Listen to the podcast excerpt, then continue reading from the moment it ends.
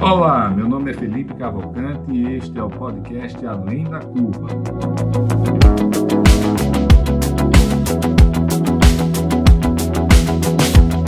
Uma realização da DIT Brasil e da Match Academy.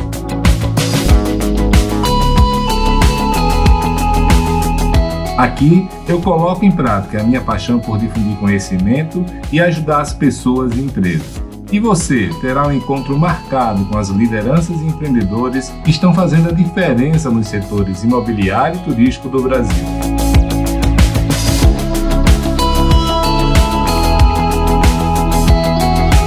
Você já conhece a DIT Brasil? A DIT é a entidade de atuação nacional nos segmentos de comunidades planejadas, loteamentos, desenvolvimento urbano, multipropriedade, time sharing e investimentos imobiliários. Nosso foco é a capacitação do mercado e a geração de negócios para nossos associados. Acesse o site www.adit.com.br e conheça nossos conteúdos, eventos, cursos e missões técnicas. Junte-se a nós, aumente seu network e faça grandes negócios.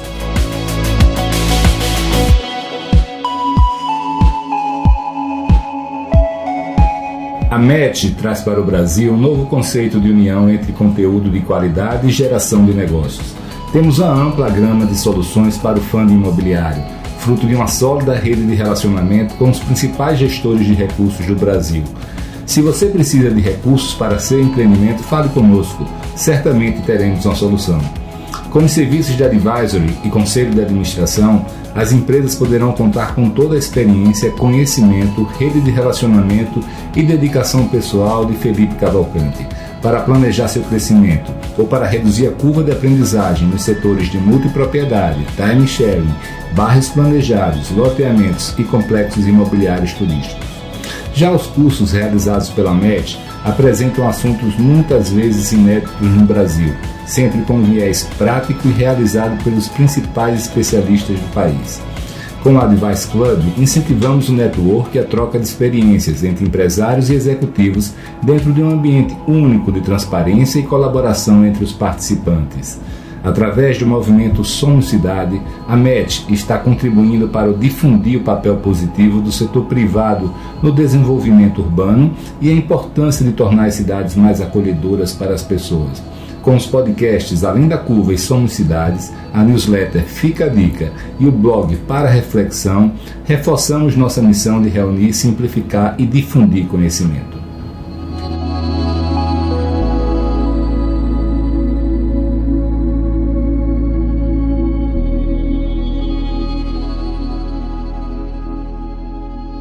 Olá, meus amigos, tudo bem? Aqui é Felipe Cavalcante. Hoje a gente vai falar com uma pessoa muito especial, né? Paulo Toledo, meu grande amigo Paulinho, foi um dos primeiros a gente a conversar comigo quando eu comecei o podcast, ainda se chamava Match Podcast, tá? Mas é, dividiu com Irapuã.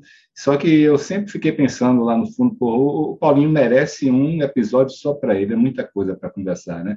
E aí, Paulinho, agora a gente está aqui de novo, cara. Muito bem-vindo. Felipe, é um prazer enorme estar com você sempre, né?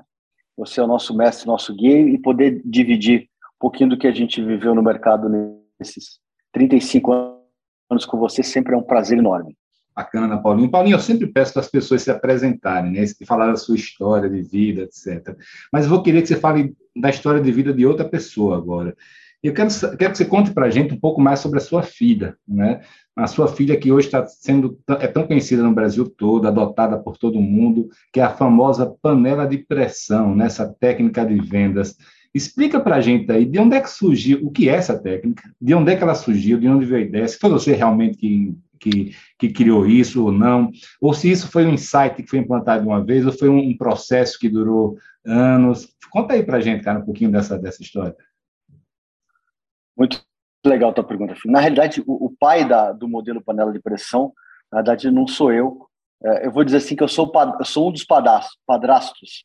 O pai é o Dr. Renato Albuquerque, fundador do Alphaville. É, eu tive o privilégio de é, começar trabalhando, prestando serviço para Alphaville, que antes se chamava Construtora Albuquerque Tacaoca, em 1984. E naquela época, o doutor Renato já tinha o, o, panela de pressão, só que era de uma forma muito mais é, informal, né? O modelo panela de pressão. É, as pessoas, o, o produto Alphaville já era um objeto de desejo, e as pessoas começavam a chegar antes para poder comprar. Ele sempre é, entendeu que as pessoas todos tinham que ter o mesmo direito de comprar, não importando se era amigo do rei ou não amigo do rei, e começaram a se formar as famosas filas.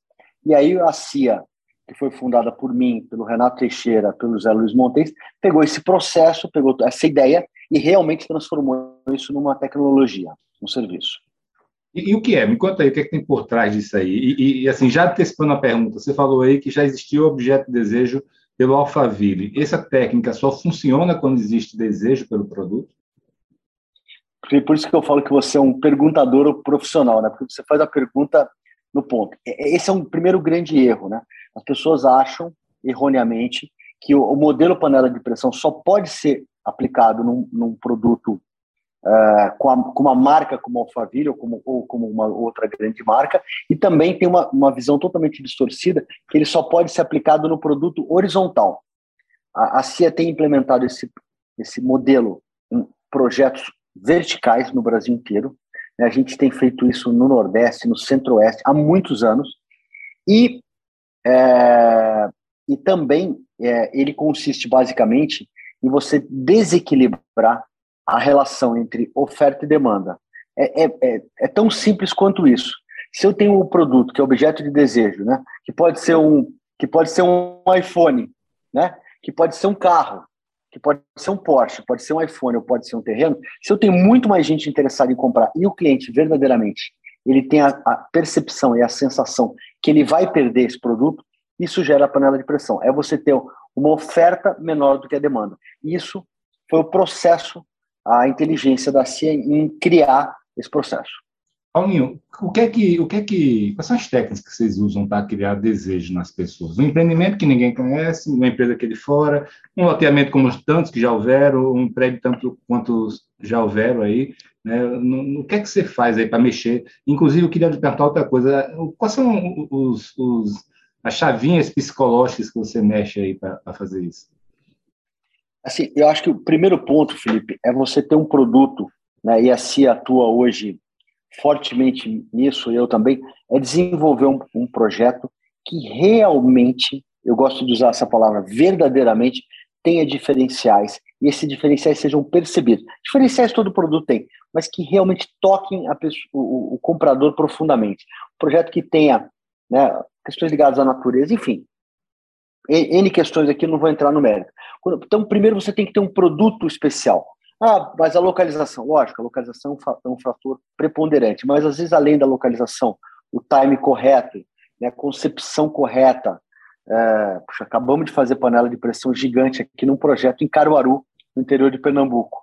Né? Acabamos de fazer é, projeto agora, uma panela de pressão num projeto vertical em João Pessoa, super bacana, da aliança. Então, você criar esse desejo pelo produto, essa é a primeira questão. Segundo, que nós desenvolvemos claras para você medir essa pressão, né? Dizer, como é que como é que você sai do ah, eu acho que vai vender tudo, eu acho que eu tenho que disponibilizar 100 unidades, 50 unidades ou 300 unidades. Você transformar isso numa métrica é, indicadores claros para que você possa medir isso, porque a panela de pressão, Felipe, é, ela é maravilhosa, mas, como você sabe, ela também tem efeitos colaterais. Né? Quando você tem compradores e corretores que não conseguem comprar e tem esse, esse excesso, ele também dá efeitos colaterais. Então, você precisa ajustar isso para que você não, não, não, exagere, inclusive, na panela de pressão. Perfeito, cara. Mas o, fala um pouquinho sobre isso, que eu já ouvi alguém falar sobre isso, que foi a, a questão da, da, do, efe, do, efeito colateral, né? É, é, que, que, corretores e clientes saem machucados quando, quando, quando não conseguem comprar, né? Você, você, como é que se consegue minimizar isso ou, ou até reverter, se for o caso? É possível? É, é, é eu vou te responder duas formas. Primeiro, que não tem nenhuma maneira de você fazer os omelete, um omelete sem quebrar os ovos, tá? Agora, eu posso eu posso quebrar os ovos, mas eu posso fazer isso de forma muito mais parcimoniosa. Eu posso fazer isso, isso com muito mais equilíbrio. Se eu tenho um produto que eu tenho 500 unidades, eu tenho mil compradores, eu vou ter um estresse muito grande, porque 500 pessoas vão ficar do lado de fora uh, e, e, e, o corretor tinha cliente para comprar 20 unidades, ele só consegue vender 10. Sai, sai 500 pessoas felizes, 500 pessoas muito uh, desgastadas e, e, e 500 corretores muito desgastados. Então, você tem que procurar uh, ter esse equilíbrio. Nós já, nós já fizemos eventos de lançamento com 2.500 clientes e 1.250 unidades vendidas em 6, 7 horas. É muita gente. É um show de rock. Você colocar 3 mil pessoas dentro de um, de um pavilhão ou de uma tenda de tal. Então, como é, que, como é que a gente faz isso? A gente, a gente procura equilibrar essa demanda, inclusive com questões de preço. Né? O preço ele, ele acaba sendo um, uma forma de você, você diminuir um pouco essa pressão. Então, você tem que medir isso e aí a gente foi desenvolvendo, né, Felipe, ao longo desses anos, ferramentas para poder encontrar esse ponto de equilíbrio perfeito. É muito difícil. Sempre um pouquinho fica. Eu falo assim, ah, uh, o, o, o, o cliente que deixou de comprar fica satisfeito. Não, ele, ele, ele, ele, ele não sai, ele não tem como sair satisfeito. Chegar, ficar guardando duas, três horas para poder comprar o produto e sair de lá sem o produto, né? Então, isso realmente é, é muito sensível e a gente tem uma preocupação na CIA muito grande, porque a gente não pode esquecer que, acima do negócio, nós estamos tratando com a vida das pessoas. Né? O terreno é um objeto, é, o, o, lar, o, o, imóvel não é apenas um imóvel, né? é um lar. Então, você está você tá tocando na parte mais sensível das pessoas. A gente tem uma preocupação gigante sobre isso. Agora, você vai falar assim: não, os lançamentos são perfeitos e todo mundo sai 100% feliz quando tem panela de pressão? Não, não sai. Em contrapartida, se eu também deixo o cliente na zona de conforto. Porque o que o cliente quer, Felipe? O que o comprador quer e o que o corretor quer? Ele quer se sentir confortável, para ele poder pensar com calma, tomar a decisão com calma, né? conversar com o cunhado que entende tudo, né? com aquele primo dele que é engenheiro, e aí ele não toma decisão. Isso é ruim para ele, isso é ruim para o processo. Então, você sabe disso, é, a gente pressiona compradores e pressiona corretores, mas pressiona no sentido positivo, para que ele tome a decisão e compre um produto de qualidade e saia feliz. Bacana. Eu nunca me esqueço daquele dia lá em Aracaju que eu fui, né, para conhecer realmente, que eu nunca tinha ido, você faz uns oito anos talvez, nem mais. E, e, pô, fantástico. Você falou de um show de rock, cara, é uma logística ali, é, é um negócio fantástico, né? Assim, é, realmente a pessoa, a pessoa tem que ir para entender o que está acontecendo, a loucura, a adrenalina que é. Né? Mas, Paulinho, é, o que eu quero saber de você é o seguinte: existe algum tipo de produto ou situação em que é, é, é melhor você ir para uma panela de pressão, em alguns casos que não é, não é o melhor caminho? Bom, diferentemente do que as pessoas imaginam, isso não está diretamente, isso não tem nada a ver com o produto. Eu, nós já fizemos panela de pressão com apartamentos de alto padrão, é, terrenos de alto padrão, terrenos de baixo padrão, condomínios de casas. Então, esse é um ponto super importante, Felipe. Ele não está ligado ao produto, ele está pura e simplesmente ligado a uma questão: menor oferta e maior demanda. Ponto. Quando você cria esse desequilíbrio, desequilíbrio, você consegue fazer a panela de pressão. Paulinho, e, e vamos lá. Em relação a criar maior oferta, como é que você encaixa essa, essa sistemática em momentos de mercado, em ciclos de mercado? Por exemplo, ele funciona melhor em momentos de alta, onde a demanda ela é mais forte, maior naturalmente que a oferta, funciona melhor na, na época de baixa, que a, a, demanda está menor. Qual é a tua experiência em relação a isso? Não, é lógico que quando você tem um momento espetacular, que nós vivemos em 2020 e 2021, você tem uma demanda maior, mas eu, eu regulo essa oferta. Então, o segredo, Felipe, é assim: é, eu gosto de dizer assim, a, as pessoas ficam assustadas porque o, a CIA construiu a sua reputação em cima de resultado. Nós somos uma empresa de alta performance de resultado. Então, só que às vezes não dá para vender, não, não tem condições, o mercado não suporta vender 400 unidades. Tá bom, então vamos fazer uma fase de 200 e vamos transformar essas 200 em um sucesso. Então, eu, eu gosto de dizer assim, nós iremos fazer venda de 100%. Agora, eu não sei 100% de quantas. Se 100% de 200, se 100% de 300 ou 100% de 400. Por isso que também existe uma, uma, um formato é, é, é, uma estratégia de faseamento. E aí, muito importante. Ah, você falando de faseamento. De, de faseamento, eu me lembrei do empreendimento meu, que tinha 400 unidades. Aí, o que é que eu fiz? Eu lancei dois blocos, que, com 12, cada, 12 unidades cada um, e tinham 24 apartamentos. Cara, deu fila, eu não entendia de técnica de panela de pressão, mas deu fila, gente brigando, né? Parecia com o seu, o seu stand de venda lá. Eu quero esse, eu quero esse. E, e, cara, o boato na cidade foi que o, que o lançamento tinha sido um sucesso, né? Cara, eles não sabiam que eu só tinha lançado 24 unidades, né? Assim, sabia, mas a percepção na, na, na no mercado foi, foi um sucesso. Né? Então, eu, eu, realmente, depois dessa aí, cara, o que eu posso fazer para ter lançamento faseado, eu faço. Né? Até fazer muitas vezes empreendimento então, na arquitetura você muda. Você fazer um prédio, um condomínio, você faz de uma maneira tal que consiga faseamento. Exatamente. Por isso, Felipe, que o faseamento ele não começa é, na venda, ele começa na concepção do projeto. Você sabe disso. Então, por isso que hoje a CIA participa dos projetos e a gente já lá no início, no comecinho, fala, cara, como é que nós vamos fazer esse faseamento? Não, mas não vai precisar. Cautela e caldo de galinha não fazem mal a ninguém. Vamos pensar no faseamento no projeto, não pensar no faseamento na hora, porque você sabe que tem projetos que você fez em torres de 24, certo? Mas talvez se você tivesse uma torre de 88, você teria, ou de 96, né? 4, seria seria é, muito mais difícil, ou quase impossível, você colocar meio prédio. Isso. Mas você pensou lá no projeto. Perfeito. Paulinho, e uma coisa recorrente que eu vejo em todo lugar que eu vou é o seguinte, e a gente conversou muitas vezes sobre isso, é o aqui é diferente, né? Quando você chega na Praça Nova e todo mundo começa a falar aqui é diferente, aqui não vai funcionar, essas coisas não vão funcionar. Né? Realmente, aqui é diferente, assim, é, é ou você consegue, tem lugares e lugares, ou você consegue é, fazer a técnica funcionar em qualquer lugar. É. Isso, é, isso é uma coisa tão relevante, Felipe, que o slogan da CIA é diferente em cada cidade, igual em todo o país. Por quê? É, nós já atuamos nesses 25 anos de CIA em mais de 90 cidades. A gente chega em cada cidade, a gente obviamente tem que respeitar a cultura do lugar, porque a cultura uh, de cada você sabe disso, não existem duas cidades no mundo que têm a mesma cultura. Toda cidade tem o seu a sua cultura, o seu clima e consequentemente o mercado imobiliário também diferentemente do que muitas pessoas imaginam, ele, ele opera sobre a, sobre a lógica do microclima. Quer dizer, não é porque, na realidade, vamos, eu estou aqui hoje em Santa Catarina. Florianópolis é uma coisa, agora que você conhece bem, Palhoça é outra coisa, Biguaçu é outra, Porto Belo é outra, Itapema é outra e Balneário Camboriú é outra. Elas estão coladas. Porto Belo, Itapema e Balneário Camboriú são contíguas. Você, não consegue nem perceber quando você está saindo de uma entrando na outra elas têm mercados distintos.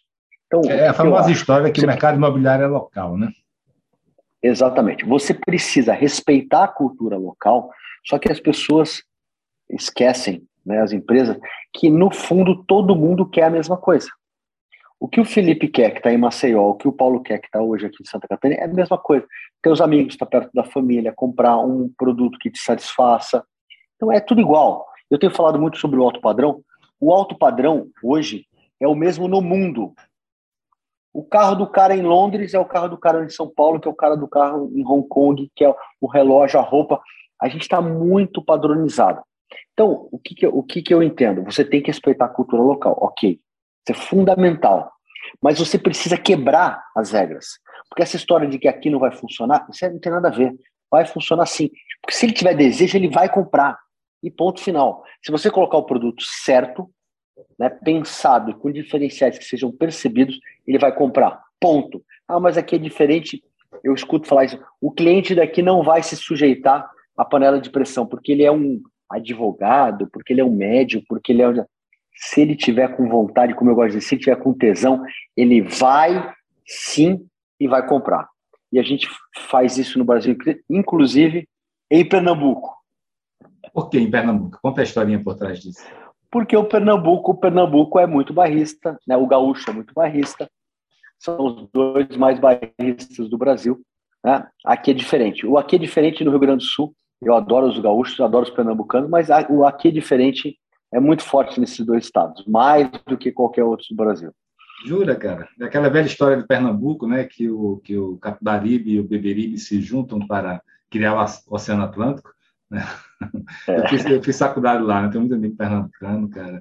É muito engraçado isso, porque Pernambuco pertencia a Alagoas, não sei se você sabe, né? Eles acham que Alagoas pertencia a Pernambuco, né? Mas é o contrário, Nas campanhas Né?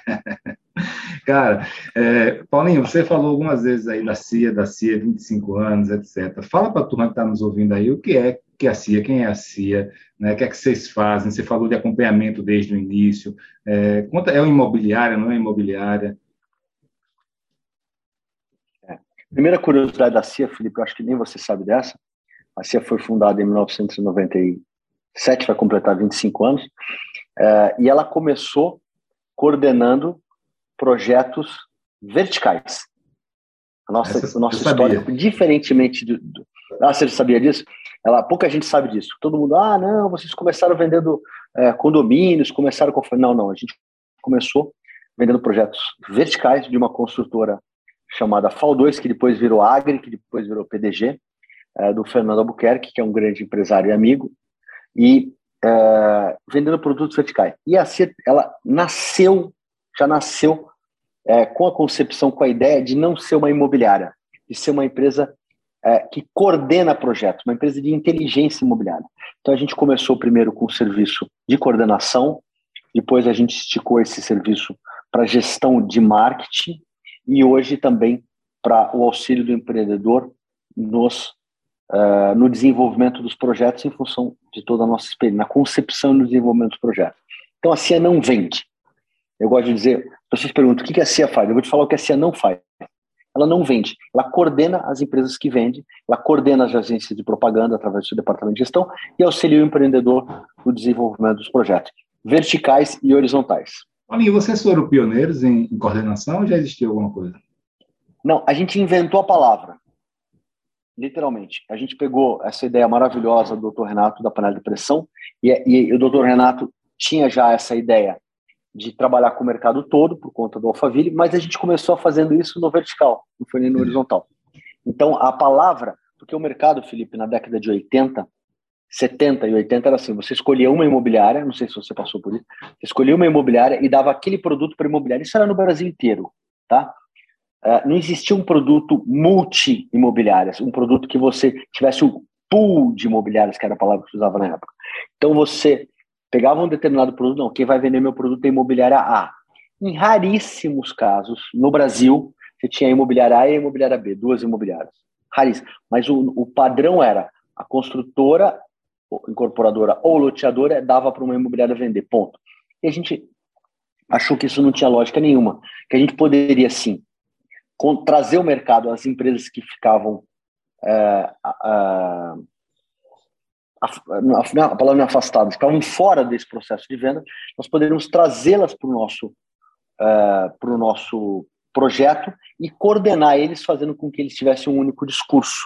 Então, a estratégia, a estrutura da CIA para treinar, acompanhar, monitorar é, esses, esses, esses corretores. Nós temos projetos que trabalham 10 imobiliários e temos projetos que trabalham 60, 70 imobiliários. E coordenar todos esses corretores realmente é uma. Cara, tarefa, fala, uma fala disso. Essa era a minha pergunta que eu ia fazer agora. Como é essa coordenação das imobiliárias, dos corretores? Você chega no mercado muitas vezes que o cara ali é o rei, o cara manda, ou, ou, ou até em mercados que não são, são muito, vamos dizer assim, primitivos ainda, muito elementares, né, amadores, com poucas imobiliárias, pouco é, pouco sofisticado. É, fala para gente, cara, não deve ser fácil não, né, lidar e, e, coordenar essa turma toda, até porque é uma turma muito focada, né, muito direcionada à, à venda a curto prazo, né?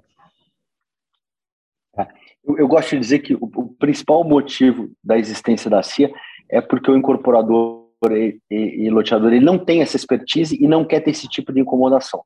Porque a gestão da equipe de vendas é uma loucura, né, Felipe?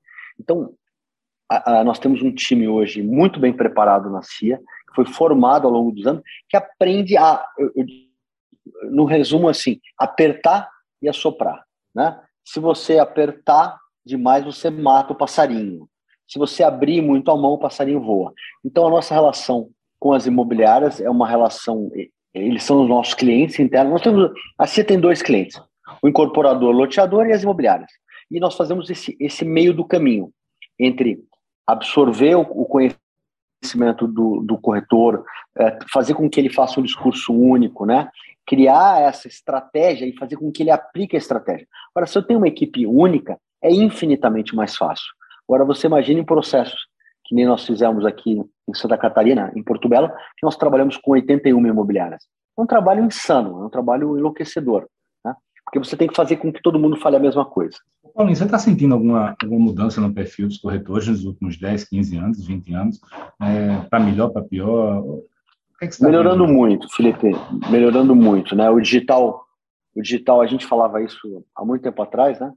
E hoje é a realidade, hoje o corretor está totalmente engajado, é, tem muita gente preparada hoje, você tem mercados extremamente profissionais, por exemplo, Pernambuco, por exemplo, Goiânia, né? não vou falar de São Paulo, né, que é um mau e bom exemplo, mas você tem mercados extremamente profissionais. Acabamos de, acabamos de fazer agora um lançamento em Caruaru, né, uma cidade, foi o nosso penúltimo lançamento do ano, o último foi em João Pessoa, é, um mercado extremamente profissional, Campina Grande, então você tem gente boa hoje em muitas praças do Brasil e muita gente, a informação está disponível para todos e o corretor hoje ele pode buscar essa informação é, mas, mas, isso é onde, onde tiver. Paulinho, eu estava, essa semana agora, né, eu estava fazendo um curso de copywriting é, com, em Londres. Cara, a informação, eu estou fazendo também um curso de, de, urbanismo lá nos Estados Unidos. Cara, a informação está aí, a maioria delas é muito barata de graça, as informações, né? É, é, é, impressionante. Qualquer pessoa que tem mínimo de curiosidade hoje está aí. E uma coisa que é interessante, cara, é que é, você sabe bem, eu trabalho também com captação de recursos para empreendimentos imobiliários, né? E sempre os fundos de investimentos, os investidores, sempre dizem, sempre disseram a vida toda que o maior problema de fazer negócio fora de São Paulo era, era a governança da, das incorporadoras, construtoras, né? Que, que não tinham, né? E, e citam exemplo de 15 anos atrás, quando a empresa não tinha nem sistema, era no Excel. Cara, eu não, não me deparei até hoje com uma empresa dessa. Todas as empresas que eu tenho, tem to, é como, do mesmo jeito que se falou em relação ao, ao, alto padrão no mundo que está nivelado, hoje todo mundo tem os mesmos sistemas de venda, de, de, de, de ERP, é, todas as construtoras estão muito arrumadinhas também. Então, é, é, isso eu tenho visto também no, no, no setor com, a, com as médias. Agora, Paulinho, uma das coisas que a gente viu naquela, naquela loucura de 2008, né, da, da 2007, 2005, 2008, é, e, que, e, com a, e com o que veio depois, né, com aquela recessão dos anos Dilma, é que a maioria das grandes incorporadoras elas passaram a ter suas próprias houses, né? É, eu queria que você me explicasse o seguinte, assim, na, na sua ótica, é, qual é, em que situação a house ela é, é, é fundamental para um incorporador, em qual situação é melhor trabalhar com o mercado, né? e se no seu modelo, algum dos dois é, tem diferença. É, perfeito. Então, primeiro com relação à house, em muitos casos a house é absolutamente necessária. É, inclusive, nós hoje, se várias houses, e olha que, que coisa interessante, a gente tem alguns empreendedores super inteligentes. Eles não querem gerir a própria house deles. Eles sabem a importância da house, sabem que a house é fundamental para o processo. Em alguns casos, eu recomendo a formação da house e ajudo na elaboração da house, na contratação dos profissionais da house. Só que a house é, ele não quer ele não quer ter esse tipo de ele, ele quer o resultado mas ele não é, quer é, é, o meu caso assim, de... eu sempre que eu pensei em fazer uma house meu Deus do céu outro negócio para eu tomar conta é, é exatamente isso. Então, em determinadas situações, Felipe, a house é muito importante. Por quê? Porque existem mercados que os corretores são extremamente focados e fortes em lançamento.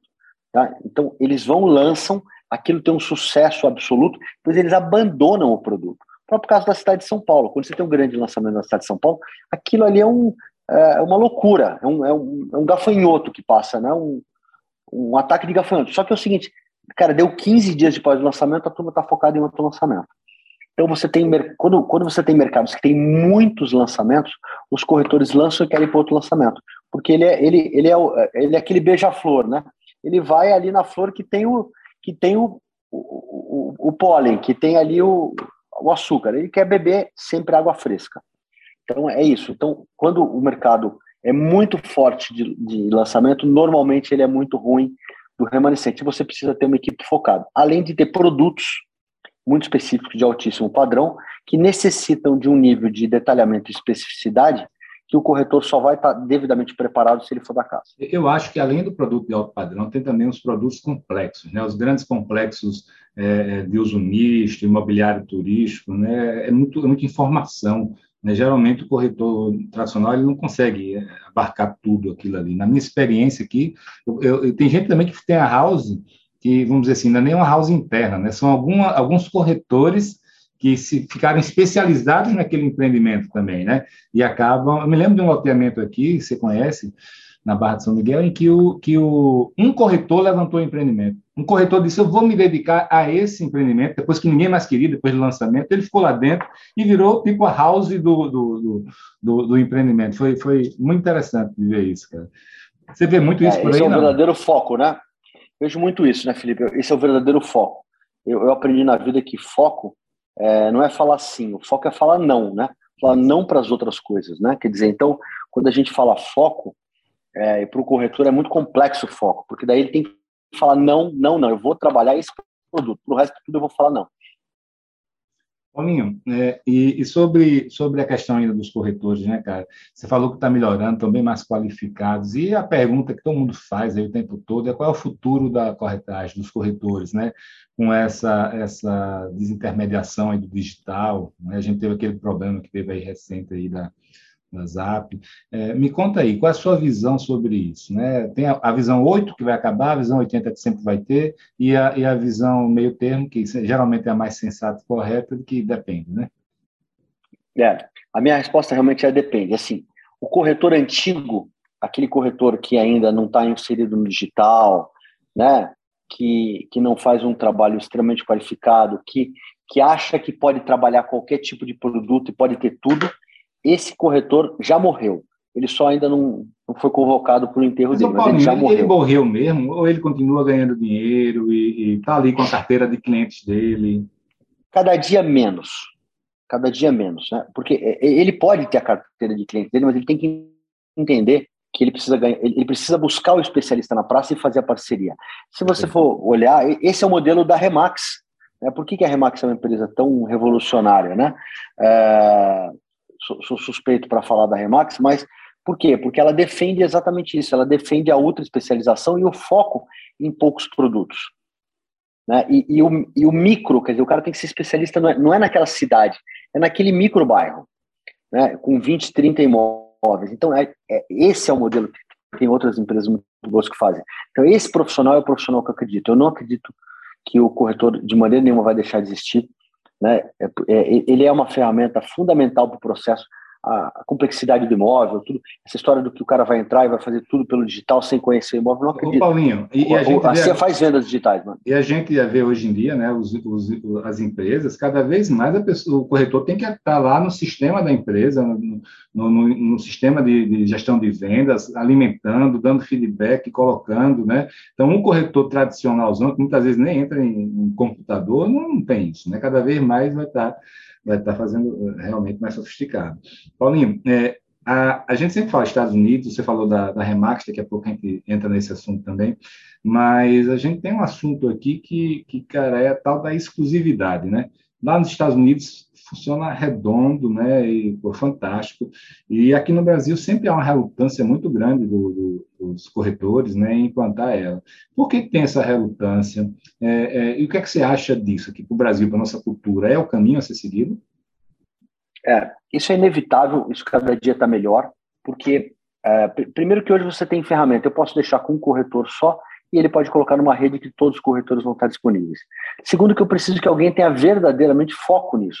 Você vê o caso, falando aqui de novo da Remax, o que, que ela foca? Ela não foca no comprador do imóvel, ela, ela foca no proprietário do imóvel. O cliente dela é o proprietário. Então, eu preciso pegar aquele imóvel e preciso é, colocar na rede e vender esse imóvel. Isso funciona muito bem lá fora. Aqui existe uma visão é, distorcida do brasileiro que quanto maior o número de imobiliárias eu deixar o meu imóvel, melhor vai ser a minha oportunidade de venda. Isso é uma besteira que existe. Quantas vezes todos nós brasileiros já passamos num determinado imóvel e vimos 10 placas de venda? O que, que você. Qual é a visão? Como é que um proprietário deixa um cara colocar 10 placas diferentes no seu imóvel? Qual a imagem que você está passando desse imóvel? Que esse, que esse proprietário está desesperado para vender e que esse imóvel está liquidando.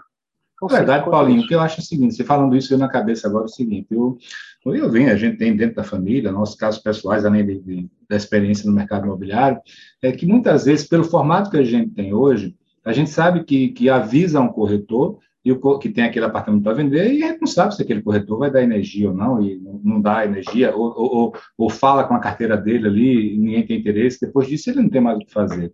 Enquanto que no outro modelo, né, como você fala, no modelo americano aí, que você falou, que a Remax está tentando implantar aqui, você, você na verdade, é, tem um corretor captador do imóvel, que representa o dono do imóvel, e tem um corretor que representa o comprador. Então, o cara simplesmente pega, estou com tal imóvel, bota no sistema que todo mundo nos Estados Unidos vê que está disponível aquele imóvel. Então, aí funciona, porque aí sim, o cara sabe que, que tem um, um corretor representando ele e que está tendo visibilidade para todo mundo. Aí, aí, dentro disso, cara, eu queria, assim, eu vou só explicar para a turma é, o que, é que tem a ver a Remax com esse nosso papo, e depois eu queria que você me explicasse como é que tem sido essa jornada da Remax aqui no Brasil. Né? O, o Paulo Toledo, ele é sócio, um dos donos da Remax no Brasil, a Remax, para quem não sabe, é a maior imobiliária de franquia do mundo, né? É, e, e, ele que é o, ele trouxe para o Brasil, tá? E o, eu queria, Paulinho, então dentro disso, eu sei que seu tempo é mais dedicado para a CIA, né? A gestão lá na, na Remax é mais profissionalizada com o meu grande amigo Peixoto Acioli, famoso Peixotinho. E, e, mas explica para a gente como é que tem sido essa jornada da Remax e se ela está no caminho de conseguir fazer isso aqui no Brasil também. É, a, a, Remax, é, como você falou, o Peixoto, que é o CEO hoje, que, que lidera a companhia, né? nós somos, eu sou só acionista, não estou na gestão lá do dia a dia, meu foco é 100% a CIA, é, mas a Remax, ela, ela veio com o modelo de franquia imobiliária, Felipe, ninguém acreditava nisso quando nós trouxemos, eu, Renato José Luiz, quando nós trouxemos Renato para o Brasil, era, era 101% de recusa.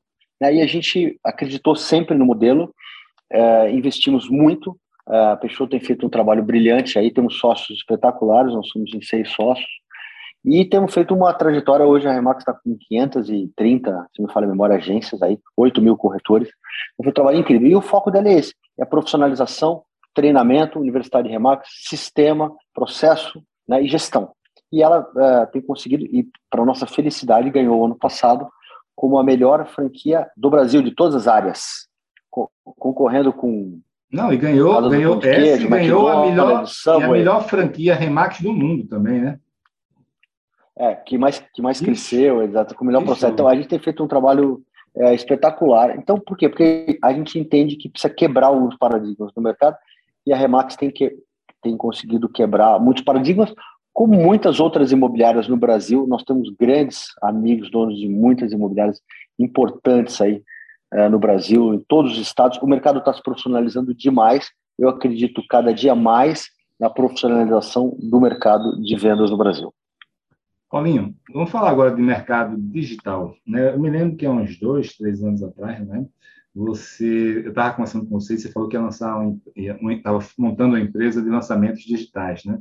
E eu sei que, que depois você começou a implantar isso. Fala para a gente dessa experiência, tá? Como é que é? é? O que é exatamente esse negócio, né? E você faz, na verdade, a panela de pressão digital, não é isso? É, então a, a, gente sempre, é, é, a gente sempre é, acreditou muito na, na, combinação entre o presencial e o digital. Eu, eu, eu, eu não acredito em, em uma, uma nada uni, é, é, unicanal, eu acredito em multicanais, né? E aí a gente falou, puxa vida, será que a gente não consegue fazer uma ferramenta que, que a gente possa fazer a panela de pressão presencial e a gente possa fazer também a panela de pressão digital, né? E, e aí, Felipe, a gente é, trouxe um parceiro aí de tecnologia e desenvolvemos uma ferramenta que tem o tem o, o, o óbvio nome de espelho digital, né? O espelho digital. E, cara, tem, a gente já fez em nove lançamentos, oito ou nove lançamentos. Fizemos, inclusive, na Pedra Branca agora recentemente. Fizemos em projetos verticais, que é fazer a largada em vários pontos. Quer dizer, o cliente pode comprar presencialmente na loja, no stand de vendas, ele pode comprar na imobiliária, ou ele pode se cadastrar, tem todo um processo, não é simplesmente deixar o nome. Ele recebe um link exclusivo, entra no link e compra a unidade dele. Cara, foi incrível. A gente fez, a gente fez isso agora, dia 15 de, 9 de dezembro, em Caruaru. Foi um espetáculo. Tivemos 45%. Você já fez isso digitais. somente digital, sem, sem físico? Eu, eu fiz, fiz. Por incrível que pareça, a gente fez 100% digital. Foi um caso muito específico, porque tinha uma demanda reprimida absurda, que foi na a segunda etapa da Pedra Branca, do Reserva da Pedra. A gente fez 100% digital. Mas, assim, não, não é, um, é, uma, é uma exceção, tá? Entendi. Esse não é um caso, não é um bom exemplo. Mas o que eu acredito é, é hoje, é 60-40, 70-30, 60 presencial, 50 presencial, 70 presencial, o resto digital. Mas é incrível, porque o cliente ele entra, ele, ele tem todas as informações, ele escolhe o produto. É lógico, Felipe, aí tem uma coisa muito importante. Ah, mas o cara está comprando. O cara ele já, ele já conheceu o produto. Isso é importante entender. Não é que ele está comprando o produto digitalmente. Ele já comprou o produto conceitualmente, ele já visitou a loja conceito, ele já foi na área, ele já teve todas as informações do cliente. Só que a gente não deixa ele comprar, a gente marca para o dia D para ele ter aquela panela de pressão. Então, o que as pessoas não entendem, o processo de compra, ele não é pura e simplesmente aquele dia, o dia D. Eu, eu gosto de dizer que o cliente ele já comprou, ele só vai escolher a unidade naquele dia. E na nossa metodologia, a gente não deixa ele escolher antes. Bom, tá perfeito. Agora, Paulinho, você está falando isso tudo aí, eu estou voltando um, um, passo atrás aqui, cara é, nessa questão de lançamento, eu já conversei isso com você algumas vezes, né? E é sobre o grau de liberdade e de autonomia que você tem ou não nos lançamentos, né, nesses processos. Velho. Fala aí, como é o. Você está falando sempre. Você falou que tem dois clientes, né? O cliente é, imobiliário e o cliente empresário.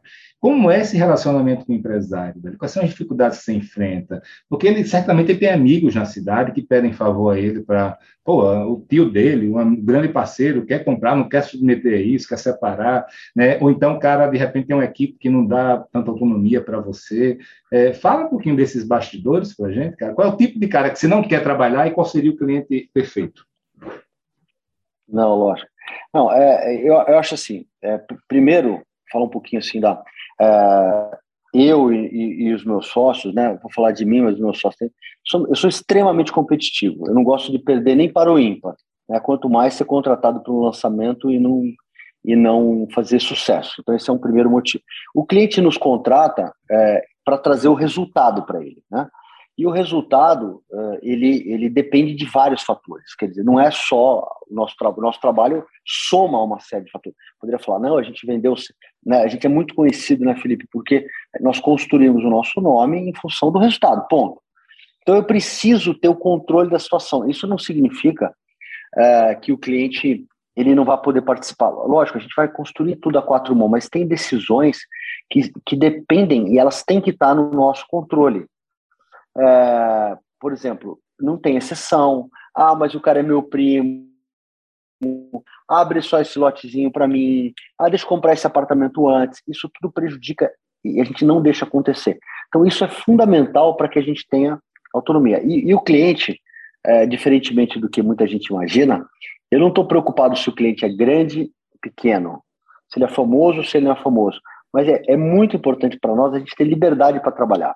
Isso não significa que o cliente vai chegar e vai entregar a chave para a gente, vai falar, não, faz o que vocês quiserem. Não, não é isso. A gente é super. É, a, gente acredita num, num trabalho realmente de cocriação, de construção disso. Até porque o, o, empreendedor, ele conhece a cidade dele, a cultura dele, muito mais do que a gente. E a gente precisa beber dessa experiência. Só que na hora da decisão, Felipe, é, eu, eu preciso estar no controle, eu preciso tomar decisão. E aí, é, aí nesse ponto eu sou vamos dizer assim, firme, porque eu não posso ter nenhum tipo. Não, Paulo, mas é o seguinte, eu só quero que você abra aqui 10 unidades para meus amigos. Não, Felipe. Como eu gosto de dizer para um, cliente, um grande cliente comum, nosso amigo, eu, ele, ele falou uma frase que, que eu fiquei. Ele falou assim: ele falou assim quem, eu mando no projeto, mas quem manda em mim é você, né? Foi o Maurício que falou, né? Não, quem manda no projeto é o Paulo, eu posso mandar nele, mas quem manda no projeto é ele. Então, eu acho que isso aqui é fundamental. A gente precisa ter autonomia para fazer isso. Hum. E também é, é, uma da, é uma característica da minha personalidade, né? Tem, tem... É comum você sair de um projeto por causa desse tipo de problema, de choque com o empresário, ou é raro? Felipe, eu vou te dizer que é raro, mas já aconteceu algumas vezes. como diz, é raro, como tem, tem aquela brincadeira, é raro, mas sempre acontece. Não, já aconteceu, sim. Porque é, depois de tanto tempo de profissão, não é uma questão, é, é uma questão de entender que você está contribuindo. E se a gente entende que a gente não está contribuindo, é, a, a, nossa relação é, com o projeto, ela, ela não é tem um contrato, mas eu gosto de dizer que o contrato é livre, porque tem que ser uma relação de ah, satisfação cara, você total. Sabe, você sabe que meus contratos, total. assim, meus contratos que eu tenho de, de, assessoria, assim, de advisory, né, que eu faço com algumas pessoas, é o seguinte: 30, 30 dias para você, para você é, é, qualquer parte destratar. Se não está querendo ficar, não tem problema, zero de estresse. Né? Lógico. Faz sentido. Agora, Paulinho, hoje você já deve pô, ter um baita instinto, né, cara? Assim, você deve sentir já no ar, velho, quando vai dar certo, quando não vai dar certo. Né? Tem isso, cara? Tem, tem sim, Felipe. É, é, meu pai me ensinou, que é foi, foi um grande professor, é, é um grande professor, meu pai me ensinou o seguinte, que nós não temos capacidade para ler e entender o, o, nosso instinto. Na realidade, é, é a quantidade de informações que a gente vai recebendo ao longo da vida, né? Que você chega e fala, cara, isso aqui eu estou sentindo que vai. A, a, gente, a, gente não consegue materializar essa percepção, né? O famoso feeling, né? Isso. o que, que é o feeling? O feeling é uma quantidade de informações que você adquiriu ao longo da vida e fala, cara, isso aqui vai dar o, o, ruim, o inconsciente né? tá, processou tudo aquilo isso é, é, desse jeito, né? Que o nosso consciente não consegue processar aquilo tudo. Ele está lembrando de coisas lá de 20 anos atrás que você nem lembra mais. Você nem lembra mais, entendeu? Então eu respeito muito isso, né? Uh, em seguir os meus instintos, uh, escuto também os meus sócios, né? Recentemente a gente um, teve um caso aí que você mesmo falou, eu não sei te explicar, mas acho que vai dar errado, e o Pedro também estava com a sensibilidade que ia dar errado. Dito e feito, ó, você vê que a tua sensibilidade e a sensibilidade do Pedro, né, nosso sócio, foi, cara, não entra nesse negócio que vai dar ruim. E a gente não tinha nenhuma, nenhum, nenhuma formalização técnica disso. Né? E, então, eu, eu, eu, confio muito na sensibilidade e também isso também está muito ligado às minhas características pessoais. Né? Sou uma pessoa muito ativa e muito focada no resultado, né? Sou muito focado no resultado. E, e também, Felipe, eu entendo assim, eu, eu gosto de dizer que é, a gente tem um dogma na CIA que é tudo pelo projeto. Eu não trabalho para o, o empreendedor, eu trabalho por projeto. E todos nós trabalhamos para o resultado do projeto para ele. Então, se o projeto for bom, eu nunca penso assim, isso vai ser bom para a CIA. Eu penso assim, isso vai ser bom, isso é bom pro projeto? É. Cara, isso vai ser bom para o empreendedor, isso vai ser bom para o corretor, isso vai ser bom para a CIA. Então, eu tenho uma visão e, muito clara. Você está falando isso, estou me lembrando do Peixotinho. O Peixotinho, ele sempre fala uma coisa para mim. Foi quando a gente foi fazer o primeiro Nordeste Invest, que tinha uma série de... Eu era presidente da BEM de Alagoas, e vários diretores criticando, né, porque achou que a gente estava gastando dinheiro à toa, viajando, Portugal, etc. E, e ele veio todo preocupado para mim. Eu falei, não, Peixotinho, não se preocupe não. O que importa aqui é o resultado. Se der errado, fudeu. Então, realmente, vão comer nosso fígado. Se der certo, hum, todo mundo vai esquecer tudo, vai vir parabenizar a gente. Foi o que aconteceu. É a mesma coisa. Pode até ter desgaste na, durante a, o, o, lançamento, esse processo todo, mas deu certo. É, é, alma lavada e, e, tudo bem, né? Deu certo. Então, o cara estava Exatamente. Certo, né? E, eu acho que uma questão, desculpe, só para complementar, uma, uma, questão importante, o empreendedor ele quer colocar também a mão dele, ele é o dono, né? É, então, o que eu treinei, a minha cabeça e também a cabeça do time é o seguinte: às vezes a gente faz uma campanha, né? Isso acontece muito no marketing. Então, pô, Paulo, mas eu não gostei dessa cor, eu quero outra cor. É, beleza. É, vai impactar no resultado? Não. Deixa ele colocar a cor que ele quiser. O comando da comunicação vai impactar no resultado? Vai. Não deixe passar. Entendeu? É, então, uma, uma, um, uma, uma, a, gente, a gente é, briga no sentido positivo muito com o empreendedor, a gente nunca é omisso. Uma, uma, assim, a CIA, a gente não aceita nenhum papel de omissão. Né? Então, se a gente Paulinho, acha que é errado, a gente vai gritar mesmo. A gente está chegando aqui no terno, eu vou fazer algumas perguntas, anota aí elas para você responder de uma vez. A primeira é se existe diferença, em, quais são as diferenças entre o mercado de loteamentos e, e de, de horizontal e de vertical? Né? Você vai fazer um lançamento uhum. de um e de outro, tem alguma diferença ou é tudo a mesma coisa? A segunda, cara, é loteamentos, cara. Como é que você está vendo aí nosso setor, né? É, especialmente esse ano aí que vai ser mais desafiador? A outra é que você falou duas vezes ou três sobre Pedra Branca, de um lançamento que fez lá, que é um bairro, puta bairro planejado, né? E, e a gente fala de cadeirinha porque nós dois estamos no, no conselho, né, lá. Mas é, fala para a turma, tem alguma diferença entre lançar loteamento vertical e vender bairro planejado, marketing, vendas? E por fim, meu irmão, você tem muita experiência de vida aí no mercado imobiliário. É, destila aí para a gente, né? finaliza destilando para a gente suas lições de vida, né? o que é que você aprendeu, o conselho que você, que você dá, muita gente ainda bate cabeça e diz, porra, faço isso, eu faço aquilo, e você já aprendeu que tem que ser feito. Não faça isso de jeito nenhum, por exemplo. E assim, desculpe, se puder, também, se puder também direcionar um pouco desses conselhos para um ano como esse, que é um ano desafiador, né? Muita gente me pergunta, vou lançar, não vou lançar, né? É, quais são suas orientações em relação a isso? Perfeito. Então, respondendo aqui. Primeiro, as diferenças entre horizontal e vertical. Né? Lógico que são produtos diferentes, é, mas o, o, nosso entendimento é assim: vamos focar no ser humano. Um determinado momento da vida, não vamos focar no produto, vamos, vamos focar nas pessoas. Um determinado momento da vida, a sua vida ela está voltando para o produto horizontal. Você busca é, coisas que estão ligadas ao produto está construindo seu filho, sua família está crescendo. Num determinado momento, a sua vida está mais com o produto original, é vertical. Então, eu, eu, procuro não focar no produto, eu procuro focar nas necessidades das pessoas. O meu foco é gente. Eu, eu, nós temos um amigo em comum, né? Que é o Irapuã Dantas, que ele fala assim: você é um psicólogo de vendas. Né? Eu, eu, gostei muito quando ele falou isso, eu fiquei lisonjeado, porque eu, eu me considero uma pessoa especialista em gente. Né? Se eu entendo bem a gente, eu vou entender o produto. Então, objetivamente, existe é, diferença entre produto horizontal e vertical? Eu vou te responder. Existe diferença entre um ser humano que mora numa casa e um ser humano que mora num apartamento? Ou ele é o mesmo ser humano? Respondi a tua pergunta, eu acredito. Não tem diferença nenhuma. Loteamentos para loteamentos 2022. Uh, né, eu, eu, até vou compartilhar aí, a gente vai publicar um, um, um artigo que eu estou escrevendo, que eu acabei de escrever, você até me deu uma sábia contribuição nesse artigo, né, Felipe?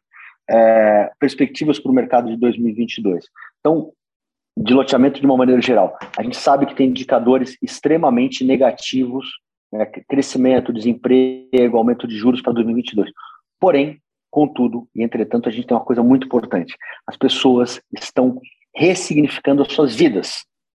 Quando eu penso em mudar minha vida, a primeira coisa que eu penso hoje é saúde, depois é meu lar, a minha fortaleza. Então, o desejo, o desejo de mudar de vida, de reconstruir a sua vida em outro lugar, de uma outra forma, está em todos nós, do planeta Terra.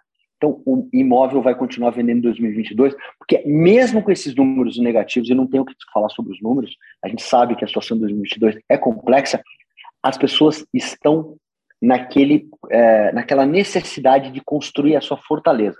Estamos aí nessas, nesse mais esse momento aí, Covid, e todo mundo fala, meu Deus do céu, aonde eu estou bem? Eu estou bem na minha casa.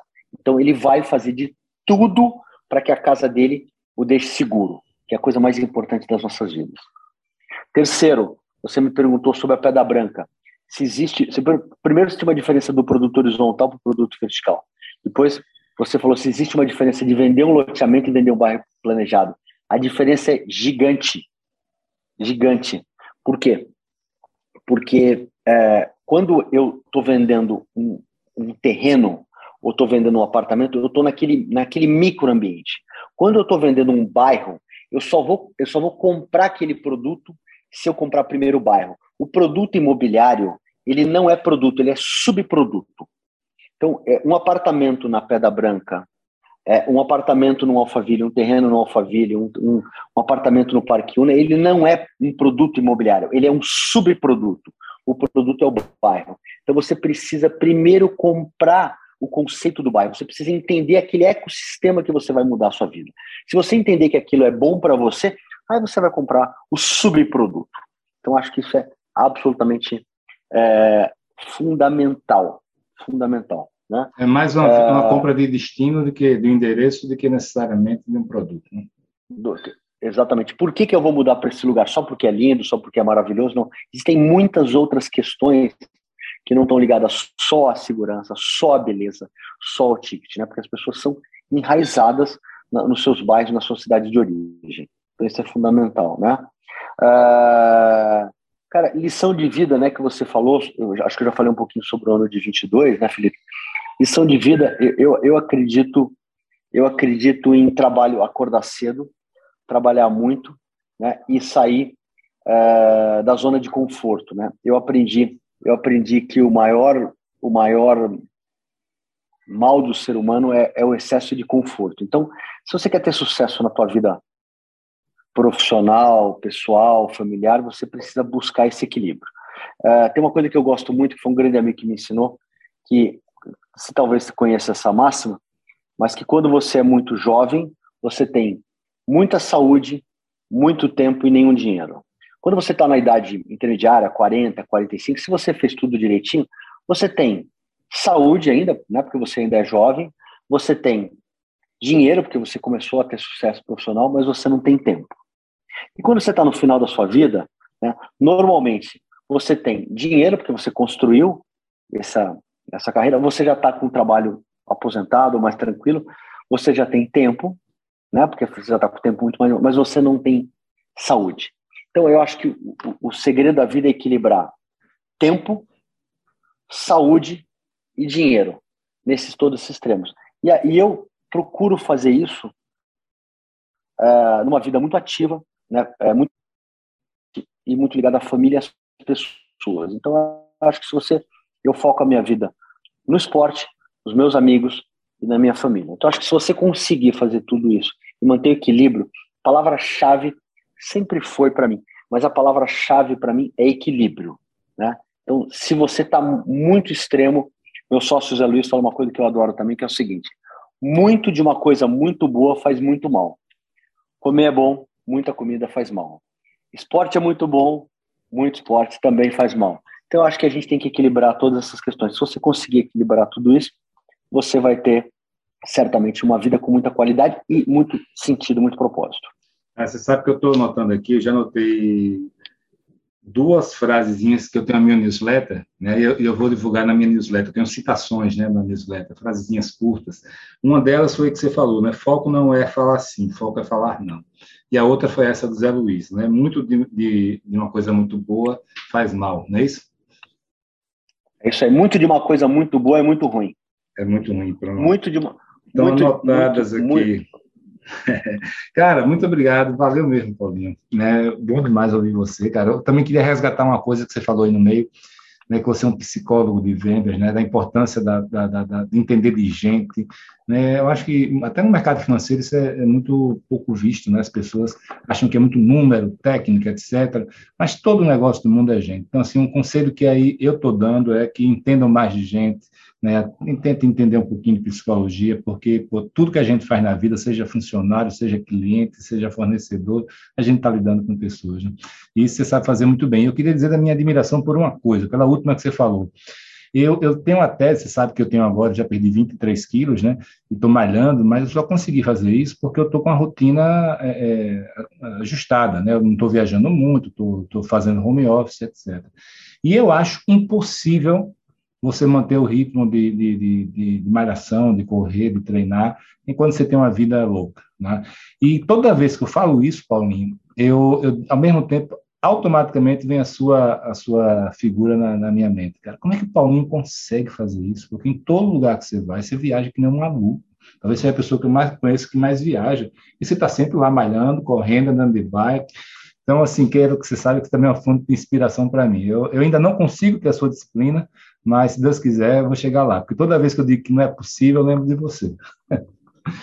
Irmão. Obrigado, obrigado, Felipe. Mas, mas é isso aí, a, a, vida de atleta me possibilitou ter essa, essa disciplina. Onde eu tô, cara, eu, eu acho que tempo você cria. Tempo, é tempo é uma questão de prioridade, né? É e para eu poder aguentar esse, essa vida maluca, 160 voos em 2021, você precisa ter uma rotina de alimentação saudável, de equilíbrio e de esporte. Né? Então, a minha vida de atleta aí na, na adolescência e hoje de atleta amador coroa, ela facilita bastante o, o, o, desenvolvimento pessoal e também a busca pelo resultado. Né? Eu sou um cara obcecado por resultado. É, meu irmãozinho. Obrigado, cara. Valeu mesmo, coração, viu? Um grande abraço para você. Eu que agradeço. Prazer enorme estar com todos vocês do Mestre.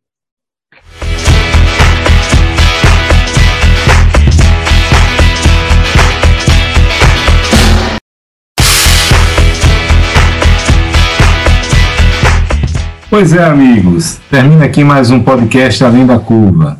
Quem quiser ficar por dentro das ações e novidades da Adit Brasil, pode visitar o site www.adit.com.br. E quem quiser conhecer mais sobre os grupos Mastermind e as soluções de funding da Match Academy, pode acessar o site www.matx.com.br.